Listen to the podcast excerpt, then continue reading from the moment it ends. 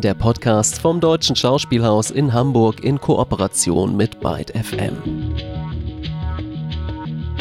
Heute zu Gast der Schauspieler Jan-Peter Kampwirt, aktuell im Schauspielhaus zu sehen, in einer Inszenierung von Franz Kafkas Die acht Oktavhefte. Das Gespräch führt Christa Herdering. Ich begrüße Jan-Peter Kampwirt vom Schauspielhaus Hamburg. Hallo, schön, dass du da bist, Jan-Peter. Hallo. Du bist ja aktuell in einer ähm, Inszenierung am Schauspielhaus, also in mehreren, unter anderem aber die neueste, die acht Oktavhefte. Und ähm, ich habe mir das Stück angeschaut und war auch beeindruckt von dem Bühnenbild und wo ich gedacht habe, das ist auch ein richtiges da waren auch tolle Schreiner, Tischler am Werke, weil das Bühnenbild von quasi nur einem Stuhl auf der Bühne gewachsen ist zu einer Stadt, zu einer ähm, dichten Welt, in die man da hineingezogen wurde. Ja. Es fängt eigentlich bei Null an und wird immer mehr. Es passiert unheimlich viel auf der Bühne. Es werden Türen aufgestellt, Fenster aufgestellt, ganze kleine Stadt entsteht und ähm, das hat mich ähm, sehr, sehr beeindruckt.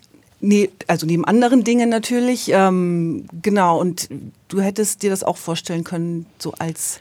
Ja, also das Bühnenbild hätte ich auch gerne zusammen mit dem Bühnenbildner Duri Bischof, ganz toller Bühnenbildner. Ähm, das hätte ich auch gerne mit, mitgebaut. Also absolut. Wie würdest du deine Rolle in dem Stück beschreiben?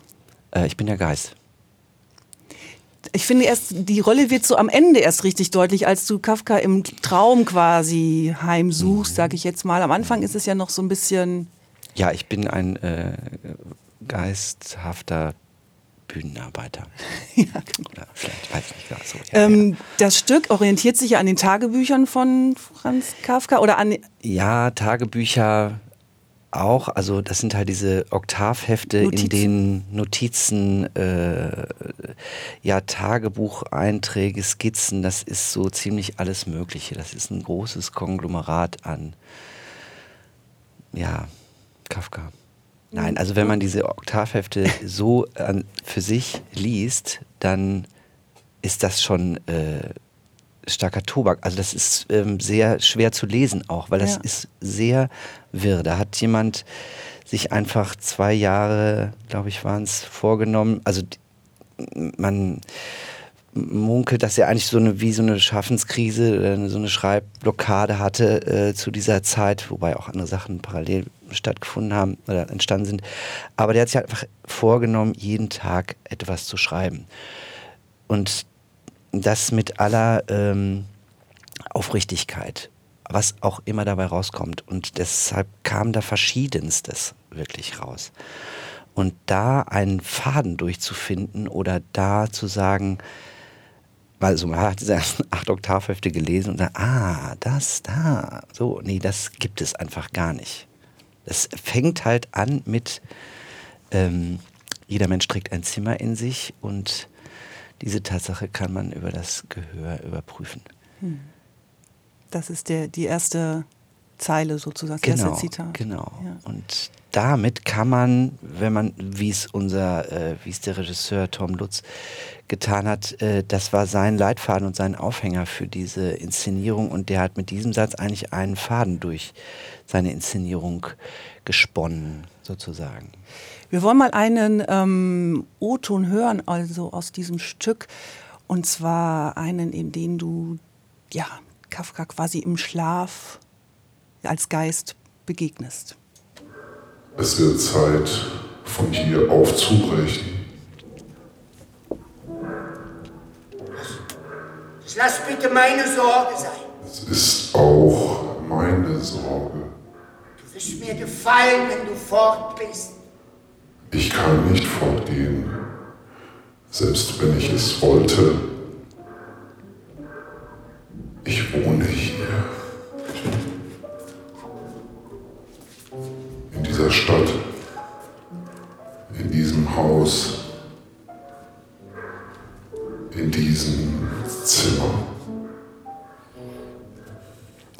War schon ganz schön gruselig, muss ich sagen, diese, äh, diese Szene. Oder es waren ja eigentlich äh, mehrere, wo ähm, dieser, Tra diese Traumsequenzen äh, waren. Und ähm, dieses Zimmer, was immer wieder Thema ist in dem Stück, wird ja bei Kafka so als eng, laut, ähm, bedrückend dargestellt.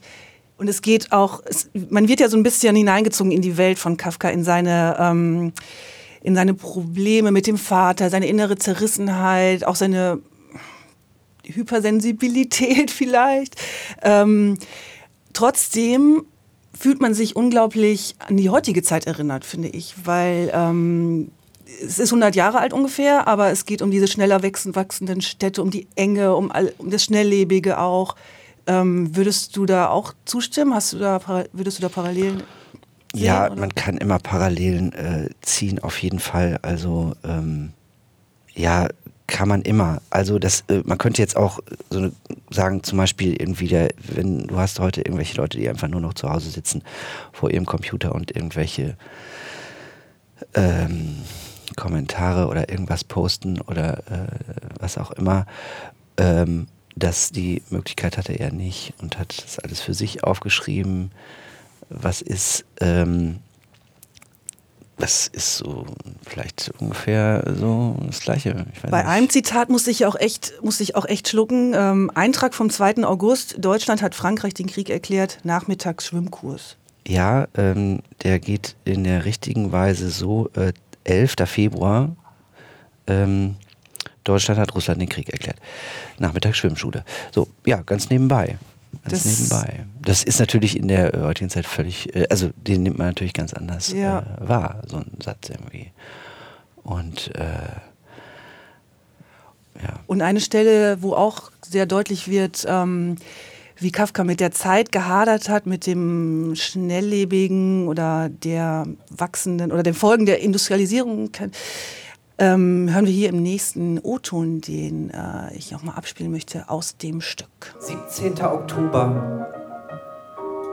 Wir sind mit dem irdisch befleckten Auge gesehen in der Situation von Eisenbahnreisenden, die in einem langen Tunnel verunglückt sind. Und zwar an einer Stelle, wo man das Licht des Anfangs nicht mehr sieht das Licht des Endes aber nur so winzig, dass der Blick es immerfort verliert, wobei Anfang und Ende gar nicht sicher sind. Ein Stück oder ein Auszug aus dem Stück Die acht Oktavhefte, ähm, vorgetragen nochmal von Jan-Peter Kampwitt. Ähm, war das, du hast schon gesagt, es war sehr schwierig, dieses, aus, dieses zu lesen überhaupt. Ja. Dann auf die Bühne zu sprechen? Also auch sehr schwierig. Also das ist ein, ganz schmaler Grad, äh, wie man solche Texte veräußert, die natürlich auch immer im Zusammenspiel mit Musik und Bühnengeschehen äh, immer gleich zu betrachten sind. Und ähm, ja, dass das immer irgendwie in der Schwebe bleibt, beziehungsweise dass es natürlich auch immer was ist, aha, das hat er da geschrieben. Es wird fast vor jedem Satz wird ja auch das Datum gesetzt. Ähm, und es eben nicht, um nicht zu kommentieren, was soll das denn jetzt, sondern was, was hat den da bewegt, was ist das denn? Und das finde ich in dem Fall, äh, finde ich das irre, dieses Bild äh, in einem Tunnel wo Leute nicht mehr, also eigentlich ein ganz klares Ziel hatten, nämlich durch den Tunnel durch und ähm, irgendwo ankommen. Und das passiert eben nicht. Und im Dunkeln weiß man nicht so genau, wo man ist. Es klingt sehr düster. Äh, allerdings, das Stück hat auch, oder auch Kafka hat ähm, leichte oder lustige Momente. Also du magst es nicht, wenn er so runtergebrochen wird auf diese konfliktreiche, ja, schwere Persönlichkeit. Ja, das wird das ist immer ein, also so als Ganzes zu betrachten in der Zeit, in der er das alles, äh, in der das alles sein Wirken und so, diese Industrialisierung und so, das ist alles auch irgendwie in der äh, im, im Bild ist das irgendwie alles sehr düster, würde ich jetzt mal ganz pauschal sagen. Ähm, und ich glaube aber irgendwie, wenn ich, also je mehr ich mich damit, ich habe mich jetzt schon viel mit Kafka beschäftigt äh, und finde aber auch immer einfach wahnsinnig herzliche und menschliche, äh, zutiefst ehrliche ähm, ja, Anhaltspunkte von ihm. So, was, äh, also es wird immer diese schwierige Vater-Sohn-Beziehung wird immer so hervorgehoben und äh, seine Krankheit, also also ist dir das, das, ein bisschen zu einseitig? Ja, das dann? ist mir ehrlich gesagt ein bisschen zu einseitig. Und ähm, ja, ich, der hatte auch sehr, sehr tollen Humor, glaube ich.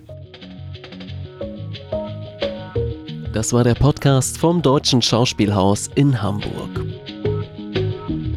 Zu Gast bei Moderatorin Christa Herdering war der Schauspieler Jan-Peter Kampwirth im Schauspielhaus aktuell in einer Inszenierung von Franz Kafkas Die acht Oktavhefte zu sehen. Dieser Podcast entsteht in Kooperation mit dem Radiosender Byte FM.